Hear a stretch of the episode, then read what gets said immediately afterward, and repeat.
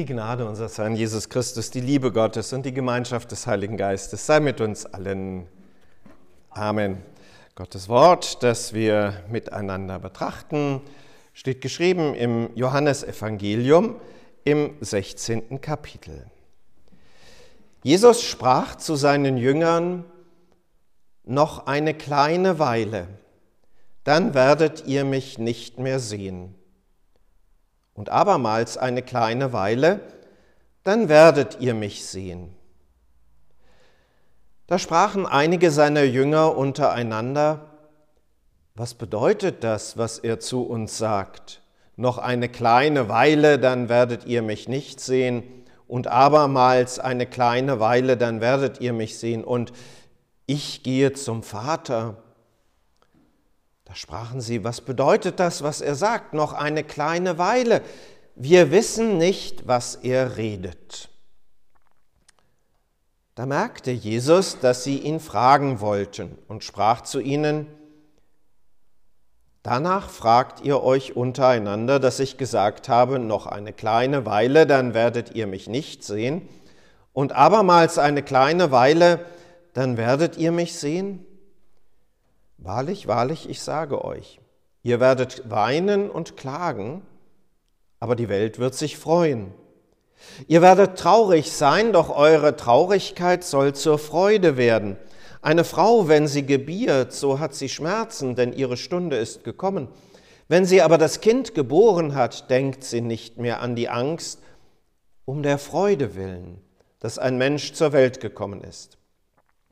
Auch ihr habt nun Traurigkeit, aber ich will euch wiedersehen, und euer Herz soll sich freuen, und eure Freude soll niemand von euch nehmen.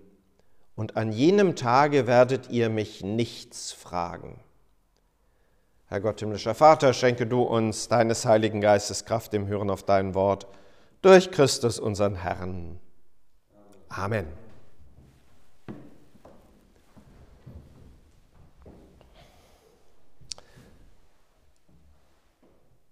Liebe Gemeinde, ein Wort aus den Abschiedsreden Jesu bei Johannes.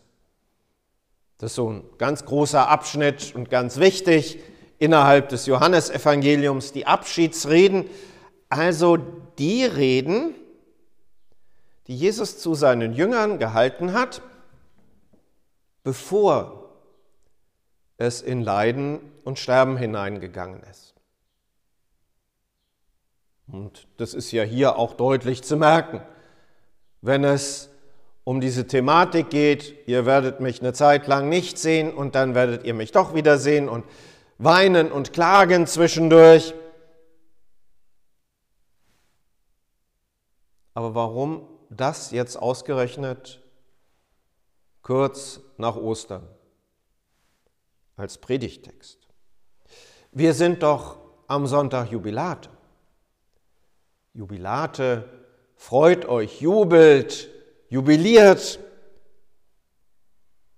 Die Osterfreude, das ist doch das, was eigentlich im Mittelpunkt stehen sollte und nicht die Frage nach, naja, wie ist das mit der Zwischenzeit und was passiert da eigentlich und durch was muss man da alles hindurchgehen, bevor es denn tatsächlich zur Freude kommen kann. Also was jetzt? Traurigkeit und Tränen und auf der anderen Seite die sich freuende Welt. Aber es ist ja so, dass sich diese Osterfreude gar nicht so leicht festhalten lässt. Und auch wenn der Sonntag Jubilate, freut euch, jubelt, auch wenn das in sich eine Aufforderung ist, die ja aus einem Psalm herausgenommen ist, auch wenn das eine Aufforderung ist, Freude lässt sich eigentlich nicht befehlen. Wenn ich sage, nur freu dich doch mal, ähm, dann ernte ich im Regelfall eher so ein erzwungenes Lächeln.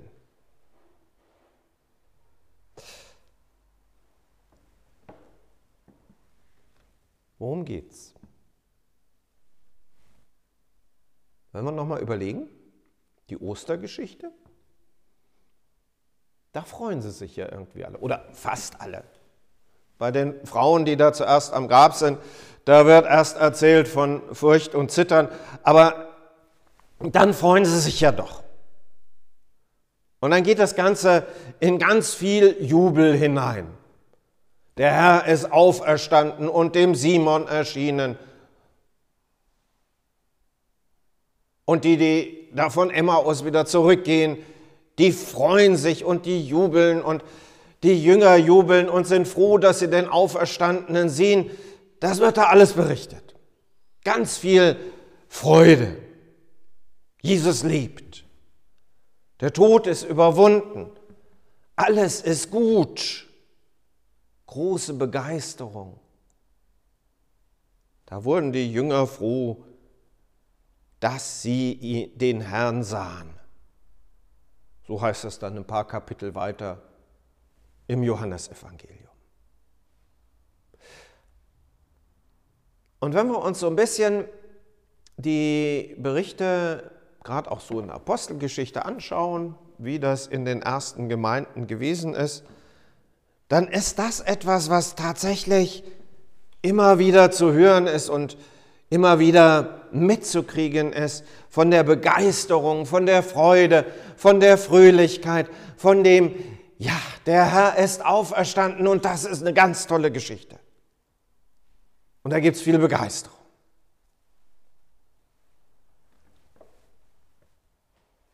Aber irgendwann mal kommt der Alltag. Irgendwann einmal kommt der Moment, an dem man realisiert, ähm, ja, meine Brötchen muss ich ja trotzdem irgendwie verdienen. Und so schick der Gedanke auch ist in der Jerusalemer Urgemeinde da am Anfang, wir bleiben jetzt alle zusammen, wir sind täglich im Tempel und wir feiern miteinander und wir sind fröhlich, der Herr kommt bald wieder und dann äh, können wir bis dahin von dem leben, was jeder so hat. Funktioniert auf Dauer nicht. Und irgendwann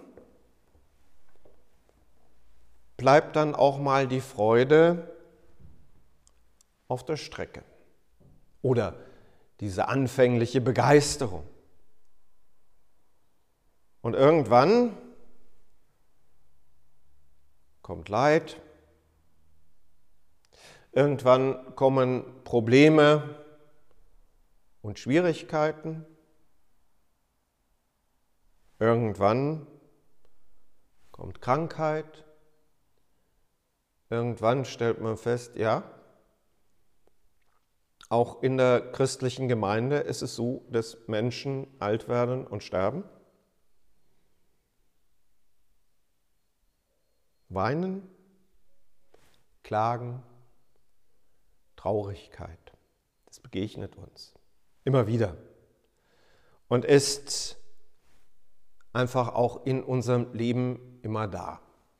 Auch als Christenmenschen. Auch als solche, die von Ostern wissen und von daher kommen.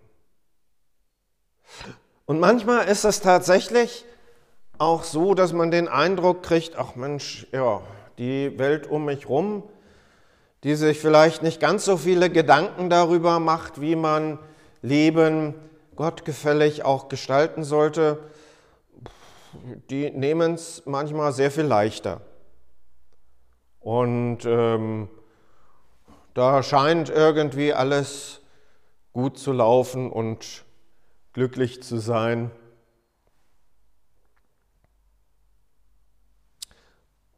Und manchmal scheint es einfach einfacher, so von der Beobachtung her zu sein, ohne christliche Moral durch das Leben zu kommen. In unserer Gesellschaft sind skrupellose Menschen manchmal sehr viel erfolgreicher als die, die mal drüber nachdenken, was sie denn unter Umständen ihren Mitmenschen antun, wenn sie selber nur mit Ellbogen durch diese Welt laufen.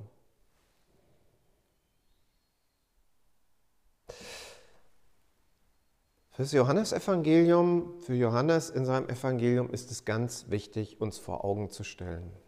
Ostern verändert tatsächlich alles. Ostern verändert auch die Werte. Ostern ist etwas, was dir Perspektive und Ausrichtung gibt. Eben auch auf die eigene Auferstehung hin. Darauf geht es zu.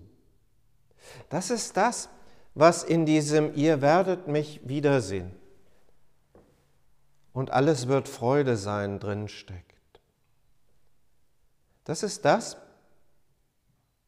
wo wir wissen dürfen, so wie Christus auferstanden ist und liebt, steht uns das auch bevor. Will er uns das schenken?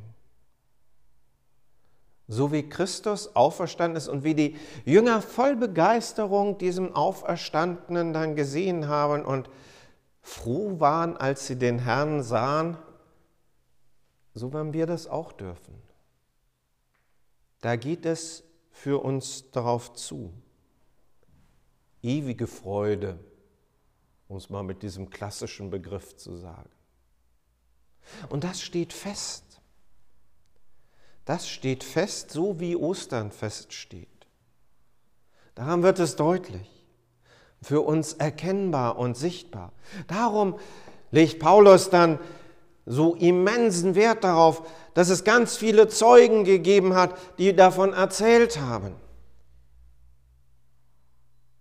Darum erzählt er davon auf dem Areopag in Athen, von der Auferstehung der Toten. Weil das etwas ist, was ein totaler Gamechanger ist. Das dreht alles.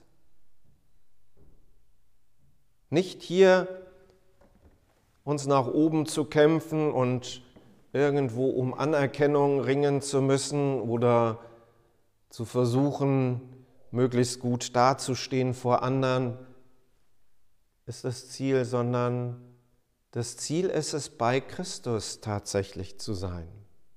Und das gibt Halt. Das gilt eben auch im Alltag. Auch in den Situationen, wo wir Ostern jetzt schon ein paar Wochen hinter uns gelassen haben, wo wir mitten in dem wieder drin stecken, wie es eben auch vorher gewesen ist, wo wir auch das erdulden und erleiden und ertragen müssen, was uns bedrängt und bedrückt. Die Zusage bleibt. So wie Christus auferstanden ist, so werden wir auferstehen. Was sagt Christus? Ich will euch wiedersehen. Man kann es auch übersetzen, ich werde euch wiedersehen. Und das trifft es noch eher, um uns diese Zusage einfach deutlicher nochmal zu machen. Ja, es ist so. Wir können Traurigkeit und Leid und Kummer in dieser Welt nicht verleugnen.